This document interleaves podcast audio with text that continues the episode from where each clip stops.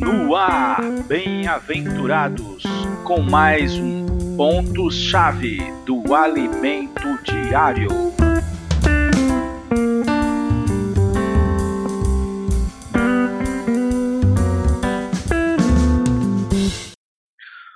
Olá, bem-aventurados. Chegamos ao domingo da nossa semana 4, finalizando esta semana.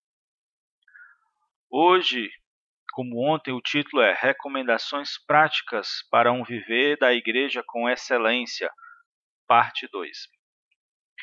Já chegando no capítulo 13 de Romanos. Do versículo 1 ao 7, nós encontramos lições importantíssimas sobre autoridade, sobre submissão.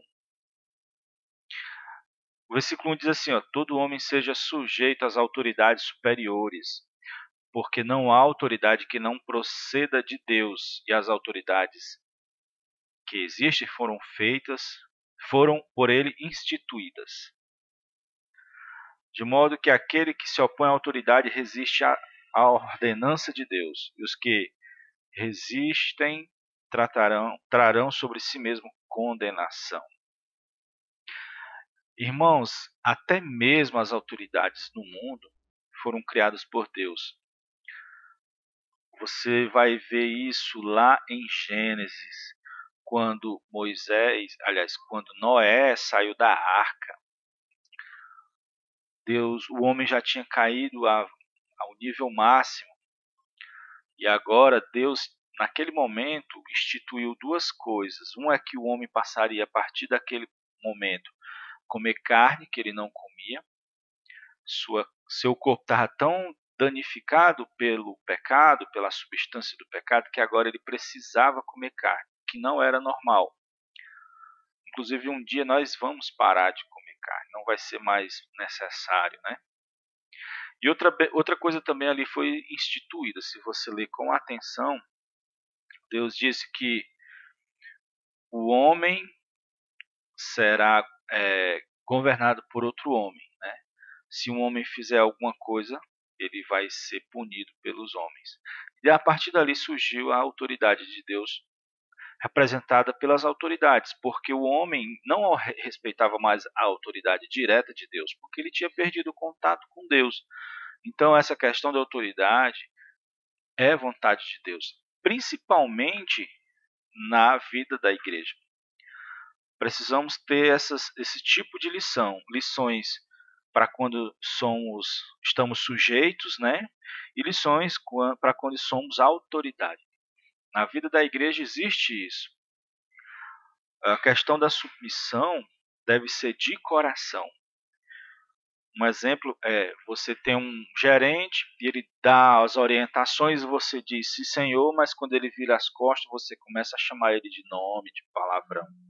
Isso não é autoridade de coração.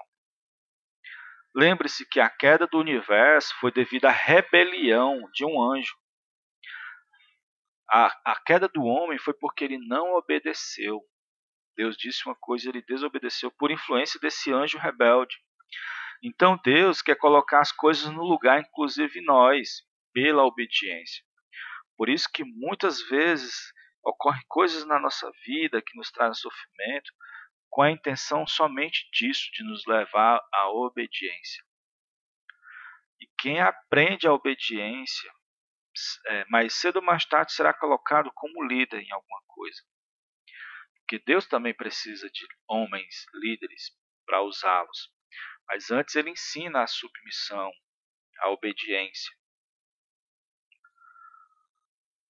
No, é, também a palavra é, e a vida da igreja está nos preparando para a vinda do Senhor. Veja versículo 13 e 14, diz assim, ó, Andemos dignamente como em pleno dia, não em orgias e bebedices, não em impudicícias e dissoluções, nem em contendas e ciúmes, mas revestivos do Senhor Jesus Cristo e nada disponhais para a carne no tocante às suas concupiscências. Devemos nos preparar para a vinda do Senhor, porque está cada vez mais perto. Vai alta a noite e vem chegando o dia. Essa, essa era é conhecida na Bíblia como a grande noite. É uma era de trevas, né? porque o império das trevas é que impera. Mas vai chegar o dia, Cristo como sol, que vai trazer esse novo dia, essa nova era. E nós precisamos estar preparados para a sua vida. Preparamos cuidar, precisamos cuidar da nossa conduta, do, do modo que vivemos. O próprio Cristo nos ajuda a ter um modo digno, nos dando a sua vida e o viver da igreja. E a palavra para nos dar essas recomendações. E não importa a, a idade, pode ser jovem, mas já fazer parte do exército de Deus, fazer parte do filho varão e estar preparando o deserto. A exemplo dos jovens de Israel, eles eram chamados já com 20 anos. Mais conselhos nós vemos em Romanos 14. Muito rico sobre acolher as pessoas mais fracas e mais frágeis. Versículo 1 diz: Acolhei ao débil na fé, não porém para discutir opiniões. As pessoas têm muitas diferenças. E essas diferenças, quem as trata são o Senhor e não um outro irmão. Veja o versículo 2.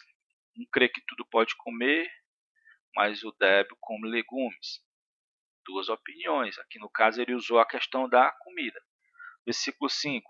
Um faz diferença entre dia e outro julga iguais todos os dias. Cada um tem a opinião bem definida em sua própria mente. Outro exemplo de diferença. Mas nós devemos acolher quem Deus acolheu. Versículo 3. Quem come não despreza o que come, e o que não come não julga o que come, porque Deus o acolheu. Então, se Deus acolheu o que come e o que não come, quem sou eu? Não vale nada a nossa opinião sobre isso. O que vale é acolher. Se Deus acolhe quem considera um dia e quem não considera determinado dia, eu também devo acolher.